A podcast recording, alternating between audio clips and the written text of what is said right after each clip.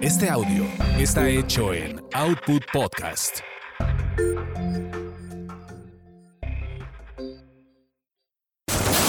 Eso te pasa por terapia políticamente incorrecta.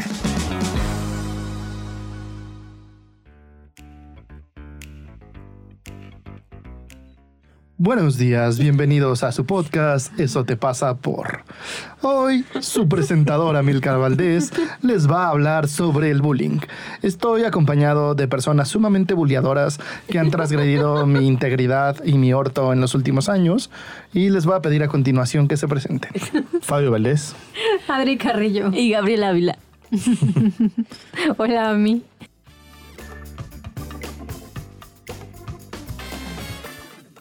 Bullying es una palabra inglesa también conocida como acoso escolar u hostigamiento escolar. Bullying está compuesto por la voz bully, que quiere decir matón o peleón, más la terminación ing, que indica la acción o el resultado de una acción. Este vocablo no está dispuesto en el diccionario de la Real Academia, pero puede ser definido como el maltrato o la conducta agresiva de un determinado individuo hacia otro, que constantemente se repite con el fin de producir daño premeditadamente a este.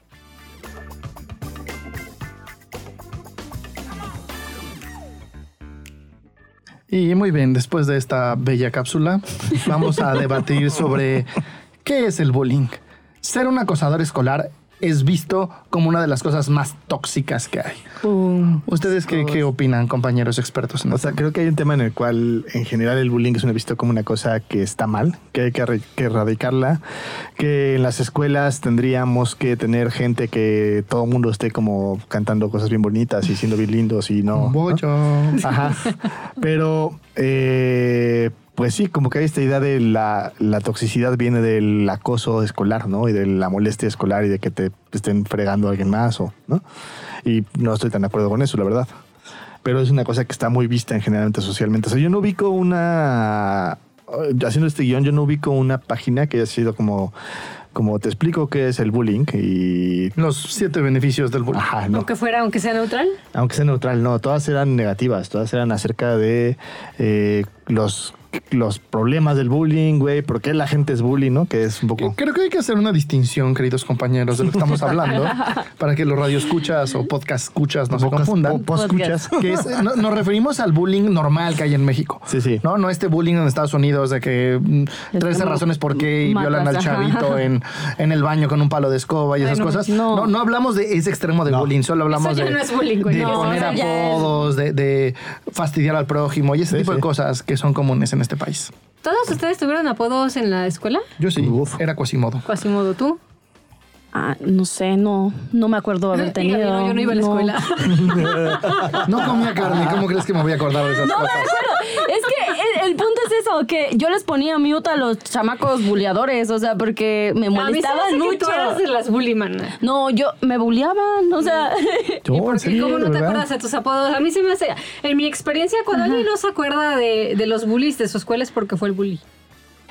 No. Gabriela, no, no, ¿fuiste no, la no, bully? No, no fui el bully, Y no. aparte sí tienes como la personalidad. Seguro se acababa besando con los bullies, así como, Ah, como sí. se besó con el asaltante. Eso, si no sí. saben esta historia, vayan a Eso te pasa por borracho, no, no. donde Gaby cuenta cómo la iban a asaltar y por borracha acabó sacándole un beso al asaltante. Le robó ella él un beso. No, él, él me robó a mí. No lo contaste así, mana. No, Ya estás cambiando la historia. Sí. Bueno, pero entonces no tenías apodo. según yo no. Yo tenía Es que yo era medio, este, como, como aburrida. O sea, yo me acuerdo Eras. que cuando... Hay cosas que no cambian con los años. Algunas cosas sigo siendo aburrida. Eh, pero sí, yo no me acuerdo hacer la, la buleadora ni la ¿Tú que tenías apodos, Fabio? Varios. A ver. A ver. El moco, el cargajín. Eso era cuando era niño. El este sucio, don mugres, el ecoloco. Qué loco. Ajá, eso era cuando era niño. Y ya más... Tu mamá te mandaba a la escuela sin bañar. Eh, digamos que la Poquito. higiene nunca fue la cosa más fuerte de nuestro hogar. Ah, Eh, ah, acompañado de que de mi baja eh, capacidad de socialización hizo que fuera una época difícil para mí. Y él- Y con que no le gustaba levantarse temprano, entonces no se bañaba. Ah, también. Eh, me, bañaba casi siempre en la, más en la noche. Eh, y luego para la secundaria no tuve apodo, pero para la prepa sí tuve chingo mil apodos, pero ya era ¿Cómo fue otra época. Van Helen, el Matapalomas, el... Era porque por cómo tiraba, como soy chaparrito, tiraba las balas de básquetbol como muy, muy parabólicas. Y no les daba tiempo a la gente como de gritar y hacer ruidos de pájaro, así como o cosas por el estilo, mientras bajaba la pelota. Decían que mataba a tres palomas cada vez que tiraba y Ya. así. Sí. ¿Y qué más? El, pues el crossy satánico. ¿Crusty satánico? Porque tenía cabello así todo así, ¿no? El- ¿Ya desde entonces estabas quedándote pelón? no, no, era, no, en ese momento sí tenía cabello todavía. Crusty satánico. Pero sí. Luego en la universidad ya no tuve ningún apodo. Bueno, solamente sí, el pelón ese, ¿no? Pero, pero no, no me lo decían en mi cara al menos. Estudiamos psicología segura. Ahí está el heterosexual. Ahí estás, ándale. Ese, ese como que sé que le gustan las mujeres. ¿Y tú, Adri, tú tenías algún apodo? Mangana. ¿What? Disculpen, la creció en Toluca, donde son bien ingeniosos. ¿Qué? ¿Qué es eso? Toluca, capital mundial. Porque en clase de química quise decir manganeso y dije mangana. Y ya, mangana. Ah, Ah, Qué Pero creativos no son en el establo de Pero en México. tu familia no, Chencha, no te Ah, dice. bueno, mi familia Chencha, Polla, Bebé, este, Narcisa Clodomira. ok. Cortesía de mi tío. Ah, ok. o sea, en resumen, yo soy la única. aburrida. Ajá, yo soy Pero aburrida. La única aburrida. Sí, sí, sí. Bueno, pero el bullying es más que poner apodos, ¿no? Eh, sí. Creo que lo que yo he visto y la razón por la cual está tan satanizado es porque se asocia a la violencia, ¿no? A historias de abuso en familias, a otras este, maravillosas atrocidades de ese estilo, o incluso ya se asocia como con lo que ocurre en Estados Unidos, de gente que eh, fueron bulleados mucho tiempo y de repente pues algo les pasa y matan gente, ¿no? No, pero insisto, el, el no. bullying que ellos llevan sí, Sí, sí. incluye Es extre- o sea, sí, sí, es violaciones. Estoy golpizas, totalmente- pinches, o sea, es, Estoy es- totalmente de acuerdo contigo, pero creo que esta cultura anti-bullying viene más que nada de, de ese contexto. Sí. ¿no? O sea, aquí en México es raro eh, un contexto en el que no haya este tipo como... ¿cómo? ¿Chamaqueo se dice? O sea, Sí. como, como pues que te estás tirando carrilla. Eso que se dice. Carrilla, sí. Es, es- Ese es, ese, ese es viejo, ¿no? pero además sí se le pone como este tema de, no sé, yo viendo el, co- como la gente que me bulleaba, siendo yo eh, mexicano, pues no era que porque su familia estuviera rota, güey. O sea, no era como que el, papá los golpeaba y entonces la mamá era una prostituta y vivían en una de esas este, trailers o, ¿qué digo? El equivalente sería como una choza de lámina aquí, ¿no? O, este, no, o sea, era gente bien, como dos papás, güey, clase media, educados, ¿no? Yo sí, cuando me cambiaron a la escuela de gobierno, sí eran, pues prácticamente en la mañana en el recreo y en la tarde me pegaban. Pero era muy, debo de reconocer que era, como siempre eran tiros limpios, ¿no? Era uno a uno. Y pues yo primero no metía las manos hasta que de repente me di cuenta que si era lo que quisiera me iban a pegar y entonces ahí fue donde aprendí a pelear. Y pues con, con de tres a cinco peleas diarias uno aprende Eso suena como, como Club de la Pelea Y versión... Había, o sea, sabemos por qué te ¿Te pegaban. Pues porque yo era el güerito, tenía una clase más acomodada que ellos y entonces eran como resentidos. Ok. Y yo asumo que también era como, pues llegaban encabronados y pues se desquitaban con el que no iba a hacer nada hasta que empezó a hacer.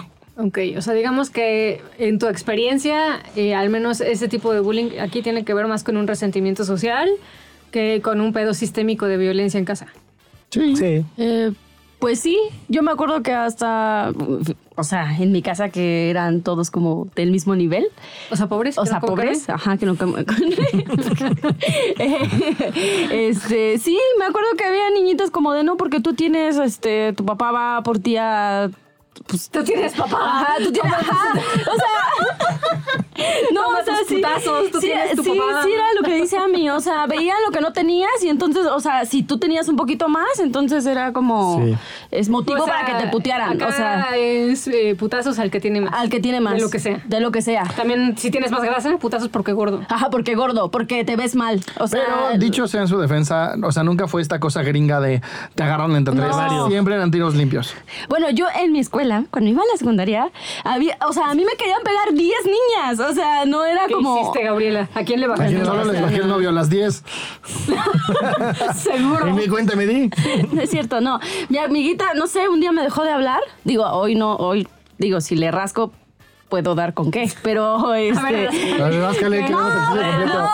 Que le ras- No, no, que me cu- una historia de víctima. Sí, claro. Oye. Ajá, ya no me voy a ver este así pobrecita. ¿Cómo dices, amiga? Sí, señor, sí, señor. Entonces no me conviene. O sea, Bueno, pero te querían dar. me quería, o sea, salí de la escuela y estaba yo así caminando con mi hermanita. O sea, era típico de te, te esperamos en Te la. esperamos en la esquina porque te voy a madrear, Ah, así. En mi escuela era en, en- en las vías del tren.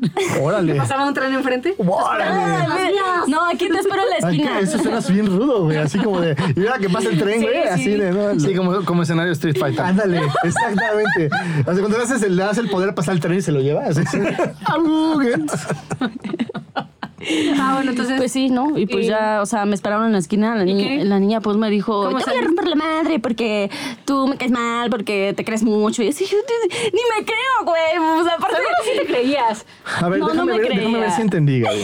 Tú ibas tranquila y Iba normalmente caminando. por la escuela, Ajá, sin hacer ninguna bulla ni nada. Cuando de repente un grupo, Un de, grupo de niñas, güey, niñas. decidió darte en la madre. Sí. Si notas que eso va en contra de todo lo que decimos en evolución, Sí. Pero bueno, muchachos, nos estamos desviando del tema central que es el bullying. Y entonces, Entonces. la pregunta importante es: ¿y si, querida generación de cristal o época de cristal eh, van a brincar en este momento? Entonces, el momento de que todas las personas que, que no aguantan eh, una buena felación, un buen cunilingus, una buena sodomización, es momento que paren este capítulo y vayan a otro. Y Pero si para los que este sí aguantan, Ya sabes. Porque siempre hay bullying en este podcast. entonces, ¿para qué sirve el bullying, queridos compañeros? Yo creo que crea un sentido de pertenencia. O sea, estoy pensando, por ejemplo, en evolución, ¿no? Todos los que somos parte, pues la verdad es que todos nos llevamos así pesadito. Eh, Somos bien bullies. Eh, y hay una parte en la que sí creo que, y no estoy, y creo que más allá de solo como nosotros como evolución, creo que en general, como que el mexicano, Sí. este, es muy- como que una parte de este Tiene su saborcito, que saborcito. tenemos tiene que ver con chingar al prójimo, pero desde este lugar como de, de hacerle bromas. de- Carrilludo. carrilludo. Ay, carrillo. Torrentontes. Discúlpenla, le dieron vino. No es cierto, estoy tomando café. Y, pero eh, me quedé pensando justo en eso de la pertenencia. Idealmente cuando hacemos esto, digamos que estamos buscando crear vínculos con las pares para poder tener como una pues, sensación de cercanía, ¿no? Entonces voy a encontrar las cosas que me hacen sentido, que me, alejan, a- que me acercan a ti para molestar a alguien más. Pero así como lo hago contigo, mañana lo hago con alguien más, ¿no? Y entonces empezamos como a crear estas como facciones en las cuales de alguna forma tenemos sub- subgrupos o subagrupaciones en las cuales molestamos a los demás. O sea, en la escuela era muy común que, por ejemplo, a mí, si yo me pongo como en este lugar como muy responsable, pues entiendo por qué me molestaban. O sea, Bañaba, dice Fabián. pues sí, o sea, tenía el uniforme, tenía el uniforme más jodido, güey. Tenía suéter que ni siquiera era de la escuela porque pues no, o sea, Ay, era yo otro también, suéter, no ¿no? tenía escuela. No tenía este, todo lo demás, o sea, y además pues tenía como una aura como de niño dark emo, güey, así, ¿no? Así como, ¿Desde ¿no? niño? Sí, así como, ¿no? Entonces claramente pues decían, aura hay que molestar a este que es el raro, güey, ¿no? O sea, yo lo entiendo, ¿no? Como que hay una parte en la cual se unían para sentirse unidos, pues molestaban a alguien más. Claro, como yo como niño no lo entendía, como adulto sí puedo decir que me sirvió y sí puedo ver que aprendí muchas cosas a partir de eso, pero, pero es como esta forma en la cual creas una socialización y creas una forma de, de personalidad a partir de esas cosas. Sí, y sí creo esta frase que dicen mucho que el bullying forja el carácter. No, es como, justo creo que ese es parte del problema de la generación de cristal. Hay una TED Talk que les recomiendo mucho que justo habla como, la, la pregunta es, ¿podrán las nuevas generaciones acabar con el humor? Y es porque no entienden lo que es la sátira y no sí. entienden lo que es el humor. Y entonces hoy cualquier chiste es socialmente inaceptado Inaceptado. y es disgusting y es como, no es como, güey, es un chiste, es humor, sí. aprende a reírte, güey. Había una serie buenísima en Netflix eh, que tiene dos temporadas. La primera, una Eh, joya. la- la- la- una maravilla. Eh, ¿Cómo se llama? La de. Ay, no me acuerdo. La de. La de los güeyes que Bonding. se, bonding, los güeyes que se amarran así, no sé si la vieron. De una, sadom- No. una dominatrix. Bueno, Ajá. X. La primera temporada, una joya como mucho de burla a sí mismo y a ese contexto, pero burla, o sea, constructiva, ¿no? Burla de te estoy, burla de te estoy jodiendo. Sí, no. Se nota que la gente se quejó porque la segunda temporada es, es que me ofende que este, te burles de mi, mi estilo de vida y ya, güey. O sea, todo se volvió un statement que entiendo el statement, pero, o sea, exacto, ¿en dónde queda el humor, no? ¿En en dónde Sí. queda el humor incluso como un recurso? Ya no te puedes burlar de nada, reír de nada o hacer una broma de que Gaby no come carne porque, ajá, te estás burlando de la pobre. E- e inclusive creo que hay una parte que es más, más fuerte que eso, que es porque entonces hoy la, la gran mayoría de las generaciones nuevas no aguantan en el trabajo, ¿no? Es como, quiero mi trabajo de 9 a 6 donde me paguen 10 veces más de lo que le pagan a cualquiera, y don- ¿no? Y es como, a ver...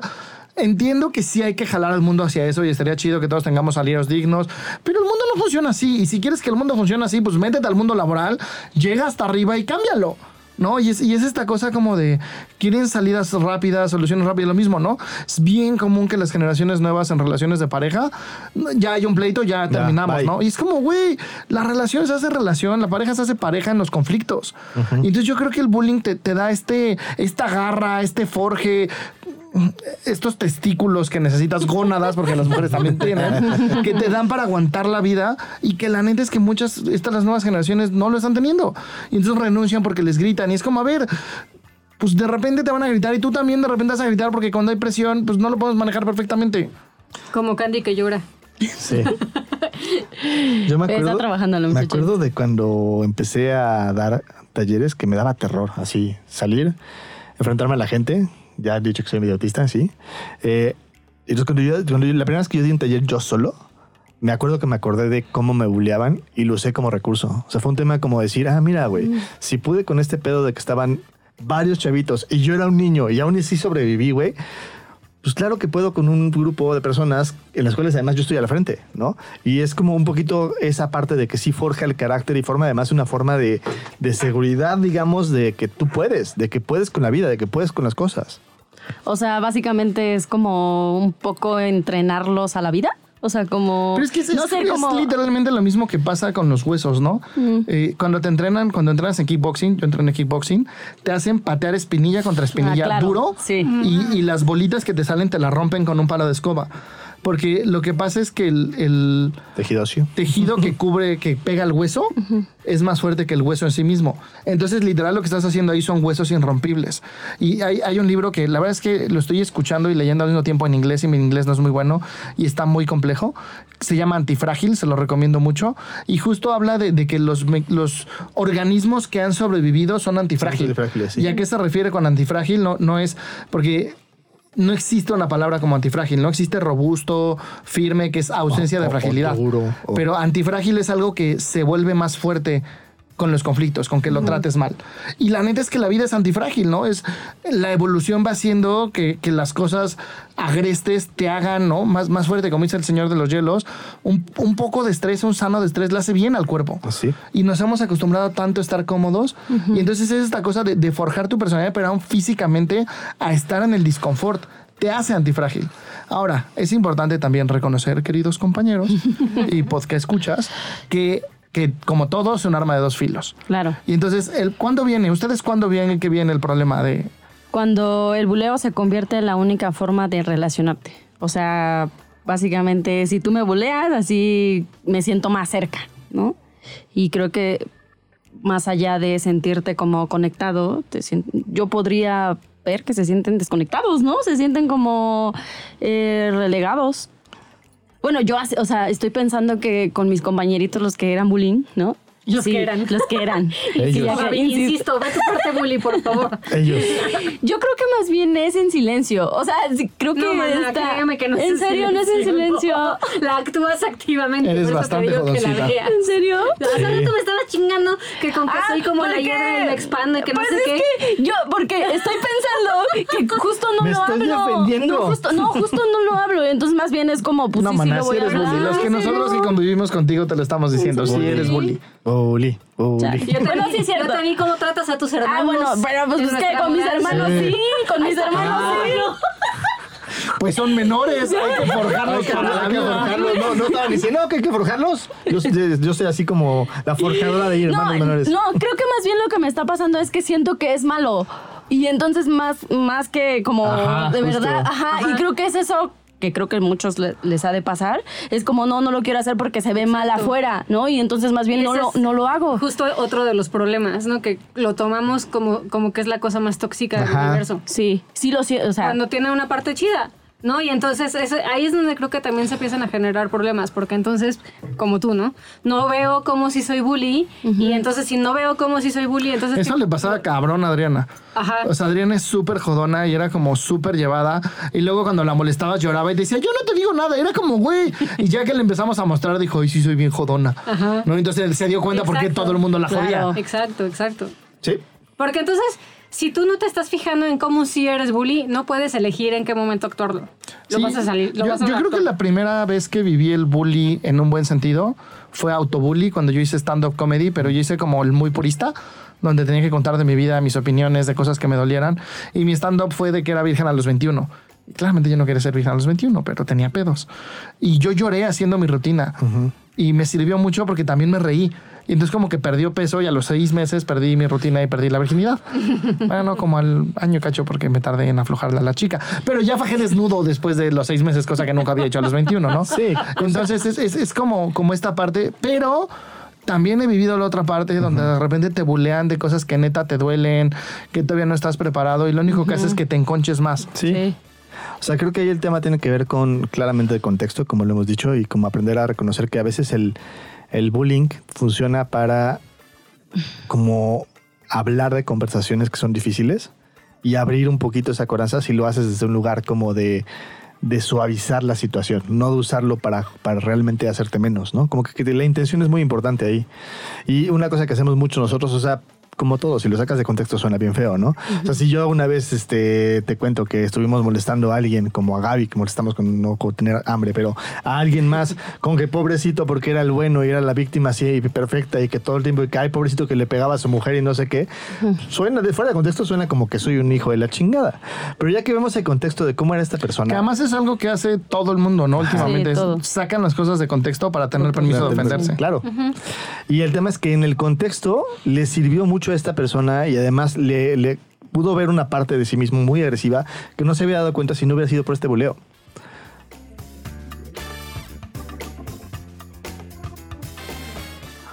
Según la Universidad Internacional de Valencia, los motivos por los que se produce el bullying responden básicamente a la predisposición a la violencia en el agresor por motivos psicológicos y de personalidad y un entorno familiar y social con antecedentes de violencia o de justificación hacia la misma.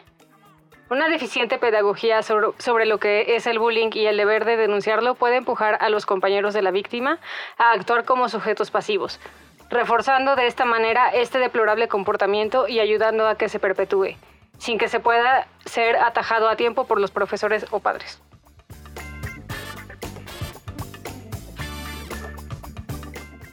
Ahora, según nosotros, ¿qué, qué opinamos nosotros como el grupo célebre, culto y estudiado que somos sobre el bullying?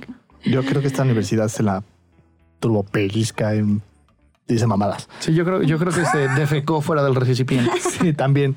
O sea, creo que hay una parte en la cual justo el, el tema del bullying eh, se le asocian muchas cosas porque como es algo que no podemos ver con mirada de una Completa. socialización completa, la vemos como una cosa tóxica que se tendría que quitar y por lo tanto le metemos muchas cosas que realmente provocan más agresión. Porque, a ver, yo tengo un chavito, ¿no? Y ese chavito no se puede comunicar en su casa o tiene problemas de socialización o le parece que un güey que tiene enfrente es bien raro y no se lo puede decir y se lo castiga y se le pone...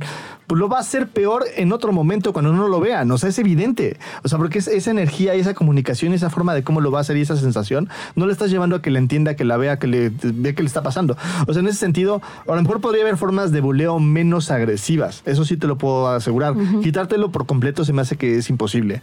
Eh, pero en ese sentido, sirve mucho más entender que la gente que está buleando lo hace más porque tiene una sensación de algo que le pasa con el otro, a que realmente es porque tiene pedos en casa y violencia y le justifican la violencia y lo, todo lo normalizan, porque además eso me encanta, normalizamos todo, ¿no? Y es como lo que normalizamos no lo vemos, pero lo que está, decimos que está normalizado está súper, súper antinormalizado, ¿no? Pero Y, y creo que también es importante en esto que estábamos platicando de la antifragilidad.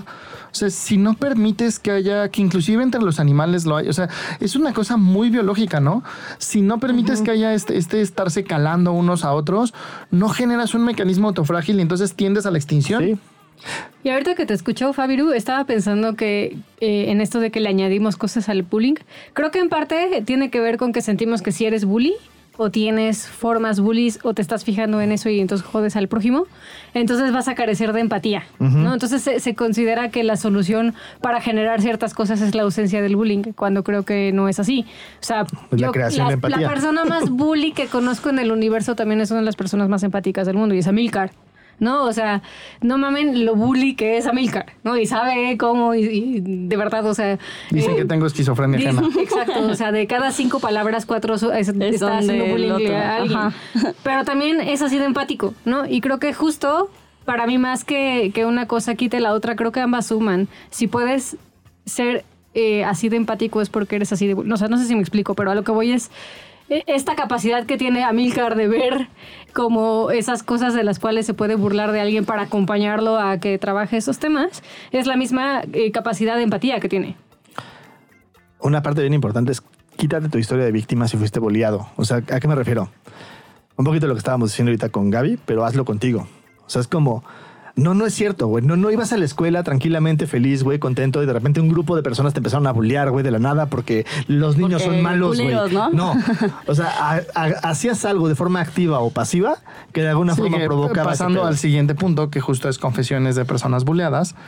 Yo, yo, yo fui buleado en la primaria y fui buleado en la secundaria. Eh, En la primaria era más físico, esto que ya les platiqué. Entonces, la verdad que hasta se volvió chido en algún punto así de estar peleando. Eh, era así como esto de machos alfa. Pero en la secundaria era un bullying más emocional. Y de hecho, a la fecha es como lo, lo platico en las pláticas que hice de Storytel que digo, como parte de lo que me daba miedo de hacer esas charlas era que gente de mi secundaria, por más gente, mucha gente famosa en mi secundaria, se enteren y entonces vuelvan a sacar al cuasi y entonces el cuasi se haga noticia. ¿Ya viste esta que está haciendo el cuasi? Y, y mucho tiempo, me acuerdo hace, hace unos 7, 8 años, que subieron una foto de la secundaria, que éramos 35, 40 alumnos, y de repente en comentarios empezaron a hablar, ah, ya no me acordaba del pendejo del cuasi. Y, y cuando los empecé a leer, como había como siete güeyes jodiéndome, de repente así empecé de víctima, ¿no? Pinches culeros, no sé qué. Pero luego cuando empezaron a hablar cómo era yo, era como, güey, sí era bien rarito, güey. O sea, ¿Por qué? pues hacía, o sea, desde cosas como tener un kilo de tortillas podrido en la mochila y sacarlo en medio de clases y tirarlo en la basura. una mochila toda rota. Iba en una escuela de paga de muy alto nivel. Entonces, literal, había puentes y iban a este, Miami, a, ¿no? a, a diferentes lugares y a mí no me llevaban ni Puerto Vallarta. Entonces, ya desde ahí había como una falta de pertenencia importante. Pero además, como, pues mi mamá es rarita, ¿no? Ya hemos hablado de ella. y entonces había cosas como, por ejemplo, algo que era un punto de comunión cabrón, era el monólogo de Adal Ramones. Y yo no veía el modo monólogo de Adal Ramones porque, güey, qué falta de cultura, ¿no? Entonces, a mis 12 años, yo leía a Oscar Wilde y a diferentes cosas y no veía el monólogo. Entonces era, era como esta cosa de, güey, si era el bicho raro de la escuela. O sea, con justa razón me bulleaban porque yo no pertenecía y no hacía nada por pertenecer. De hecho, de hecho hacía muchos, como muchas paradas para mostrar el punto y no pertenecer. ¿no? Y se me acercaban muchos y como que querían ser mis amigos y yo seguía en esta parada necia y era como, güey, pues sí, sí, hoy sí entiendo por qué me bulleaban. Era como, güey, 100%. Sí, sí. Amícar, yo me hubiera bulleado a mí mismo. Ah, yo, yo con los míos era más como paternal. Como, Los cuidabas, ¿no? Pues era como yo los pendejaba, pero es mi pendejo, nadie se meta con él. Es Milelo. Déjenme a Mile- a Milelo era como. ¿por qué le dices a él que no está pendejo y no se puede defender? A ver, dímelo a mí, güey. ¿No? Entonces me, me volví como paternal con ellos justo porque me identificaba. Sí, y yo tuve dos momentos, ¿no? En la primaria me molestaban mucho, eh, un poquito por lo mismo, como que estábamos en una escuela que era de cierto nivel, con cierto tipo de personas, que, y no dábamos el nivel. Entonces claramente había como una forma de molestar acerca de muchas cosas, que además tuvimos la mala combinación de que a mi hermano y a mí nos tocó una maestra que además también se alió con los alumnos y había ahí como... fue- Loca. sí, loca, güey, loca, loca. Eh, Ah, sí, sí me tocó. que ayer me estaba acordando, ayer cuando estaba escribiendo este pedo, me acordé de una anécdota en la cual yo, en este pedo de no saber qué hacer, escribí una carta como de me lleva la chingada y mi mamá me va a matar y me- la gente me odia y la chingada, así bien dramático, ¿no, güey? Y la guardé y la puse en un libro de la biblioteca. Y, y- Ay, y a se- propósito. Y se lo dieron a, sí, sí, era un poco a propósito. propósito. Pero se lo dieron obviamente a mi maestra, güey. Mi maestra me bulleaba, güey. Entonces, no, así mi historia de víctima completa, güey. Ahora, ya visto lo como de- visto en retrospectiva, pues sí era un güey rarito, cabrón. O sea, Sí, sí. Era. Sabía estas cosas como de, Sí, pues pues era, era una, una primaria donde todos tenían cinco uniformes. Ajá.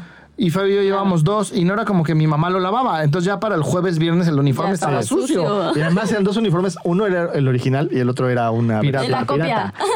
Y se Y notaba. se notaba. El original era Seguro. para los lunes que hacía Ajá, homenaje a la bandera. Exactamente, el lunes ibas con tus. ¿no? Y, y cuidabas eso, yo no sé, América lo no sé, pero No, yo bueno. cuidaba el suéter así como si fuera la Tu mamá otra- hace poco nos enteramos que lavaba la ropa con desengrasante. Sí, ¿Cómo, cómo No usa detergente de- de ropa, usa desengrasante. Sí. De trastes, para la verdad. sí. Entonces, imagínense la ropa de estos chamacos. Sí, sí, no, sí. Sí, mi mamá nunca se le dio eso, la verdad. Nos dio muchas otras cosas, pero, no higiene no. personal. Esa la han aprendido después. Pero, pero da sentido porque entonces puedes ver que hay una historia más compleja. Ahorita estoy hablando de que a mí me decían el moco y era tal el bullying que me hacían que mucha gente de- le decía a las personas que estaban cerca de mí, güey, aguas porque este güey se va a acabar suicidando, ¿no? O sea, y yo digo, ya en la secundaria ya era fotropedo. En la secundaria como que yo me valió madre y se me iba en la escuela. me iba en una escuela de raritos como yo, güey. Entonces pues ya era como más hoc el pedo. Y, y ya como que me relajé, pero toda la primaria sí fue un pedo. Eh, pero también puedo ver que no eran gente mala, o sea, no era como que, ay, el que me molestaba, güey, su La mamá maestra, le sí. pegaba, güey. Ella ¿no? era la grande, Pues, sí. Ella sabría maestra de estaba eso, bien sí. Traca, traca, y Estaba seguro tenía una vida sí, bien jodida, seguro, estaba seguro. bien lastimadita. Mala dije. Sí, sí, sí. Sí, yo no creo que mala, pero sí estaba bien, lo- bien tocadita, güey, ¿no? Entonces, qué triste, ¿no? Ahora, ahora creo que otra cosa que es importante ver, como yo sí noto para qué me sirvió el bullying, ¿no? Es como hoy puedo ver en retrospectiva esas cosas y entonces puedo entender que no es dejar de ser tú, solo es seguir los códigos del espacio. Y como podrán ver, yo soy bastante disruptivo y soy grosero. En las pláticas de Storytel tuvieron que editar porque de cada 10 palabras que decíamos eran groserías. Seguro. Pero aún así he ido como aprendiendo a relacionarme con el contexto, no decir cosas, no, porque, porque no tiene sentido ser disruptivo a lo pendejo. No, o sea, está chido ser disruptivo si tiene un sentido. Pero si solo lo haces por serlo, acaba siendo violento. Es esta frase que me cambió la vida, ¿no? Que es honestidad sin empatía solo es un pretexto más para ser violento. Porque era lo que yo me escudaba. Pues, ¿qué? Te estoy diciendo la neta. Sí, y era claro. como, pues sí, güey, pero estoy siendo violento. Te puedo decir la neta de otras maneras. Entonces, como que todo ese bullying que, que sufrí me sirvió, uno, para darme cuenta de, de cómo era disruptivo a lo tonto en el espacio. Y dos, también para qué sienten los buleados, ¿no? Entonces es como esto que decía que soy bien empático. Yo sí noto cuando a alguien le duele lo que estoy diciendo, paro y luego me acerco y le digo, güey, ¿qué pasó? ¿No? ¿Qué, qué pasa con este tema que sí noto que, que te puso mal o te pusiste a la defensiva o bla, bla, bla? Y eso era algo antes que no hacía, ¿no? La gente literal me tenía miedo porque yo así... Como hipopótamo. Lo sodomizaba y no me daba cuenta hasta que había sangre, ¿no? Entonces... Sí, ups. Estaba pinche. Entonces no es todo malo. Fíjense que ahorita que estamos hablando de esto, o sea, me cayó el 20 que decías tú, Adri, ¿no? De, de notar el bullying, ¿no? Cuando estoy siendo bulleada, o sea, cuando... Buleadora, cuando cuando estoy siendo bulleadora. Y como pues aprenderlo a usar a nuestro favor, como todo lo que decimos, ¿no? Vaya, Gaby Siempre tiene hay... un punto ciego. Uno. Uno. Solo Pues sí, uno. pues soy imperfecta. o sea, Bien no. imperfecta, mana. Hay grados. Sí, no está. La no sé cómo sobrevives. pues porque... Porque la tiene vida, amigos que la porque cuidamos. vida, sí, porque... Que me forjan.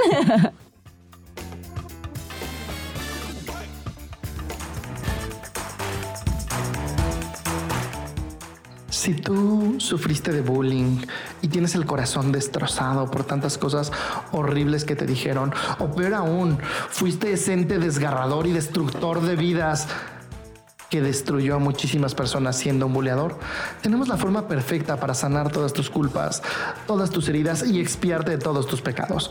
Ve a www.patreon.com diagonal evolución T y cáete con una lanita y salva tus pescados. Pescados, también los pecados. Uno, un dólar, tres dólares, cinco dólares, treinta y cinco dólares y te llevas un premio. Y participa para que esto siga creciendo y podamos hacer más cosas para darte gusto también. Y pescados.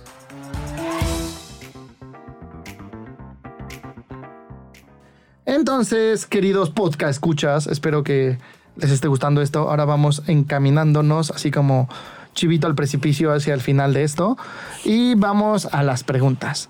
Entonces, ¿con qué se quedan, queridos? Yo me quedo con que el buleo forja el carácter. Yo me quedo con que es importante que veas cómo si eres bully para que puedas elegir en qué momento serlo y cómo. Hablan, Gaby. Sí, ya vi. ya vi. Em, yo me quedo sí con que no había visto esta parte buleadora de mí. Yo me quedo con que el, el bully bien usado, además de forjar el carácter, es muy divertido. Y es divertido inclusive para el bulleado, ¿no? O sea, no, no es esta cosa de a costa de alguien. ¿Qué tiran a la basura? Yo tiro a la basura la sobresimplificación, explicación bien tonta de por qué la gente bulea en vez de ver como más causas y más fondo de eso. Yo tiro a la basura la idea de que las, eh, quitar el bullying es la solución para generar empatía. Yo tiro a la basura como solo como criticar sin saber, o sea, sin ver la otra cara de la moneda del bullying. Yo, yo tiro a la basura como mi lentitud. Había pensado que tiraba a la basura. Yo, yo tiro a la basura como esta idea absurda de, de no ver el contexto completo del bullying. Y ahora, ¿qué ponen en un altar? Yo pongo un altar a nosotros que somos bien valientes y hablamos de estos temas políticamente incorrectos y rompemos esquemas, espero, idealmente. Chan, chan, chan, con nuestros millones de podcast escuchas. Pronto, pronto miles de millones, chavo. Yo pongo en un altar que el bullying eh, también puede ser sinónimo de empatía. Yo pongo en un altar el bullying de Amilcar porque es muy chistoso. Yo pongo en un altar justo el concepto de antifrágil y cómo el bullying es un proceso para llegar a él. Y ya me acordé que iba a tirar a la basura a todos los blanditos con la piel delgada que no aguantan una broma y que no entienden el sentido del humor y que quieren tapizar el mundo en vez de ponerse pantuflas, así directito, así en el amilcaría, todo el paredón todos.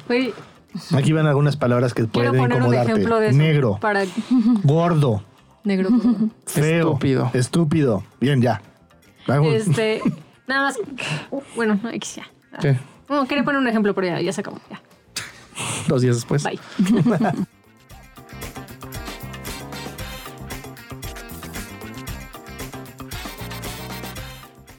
Ok, entonces, aquí te dejamos los 24 tips, que fue el número de apodos que tuvo Fabio durante toda su vida escolar. ¿Tan poquitos? Sí. Primero, si fuiste bully cuando eras pequeño, aprende a reconocer que quizás fue una forma de acomodar una diferencia con alguien. Si hoy te sigue molestando, quizás puedas pedirle una disculpa a la persona que molestaste. O ir a terapia. O ambas. Dos, si te bullearon, más que notar que estaba mal, muchas veces vale la pena preguntarte qué era lo que las personas que te molestaban veían en ti. Eso puede ayudarte a reconocer partes que quizás no veías y ayudarte a crecer y cambiarlas. Gaby. Cabe. 3.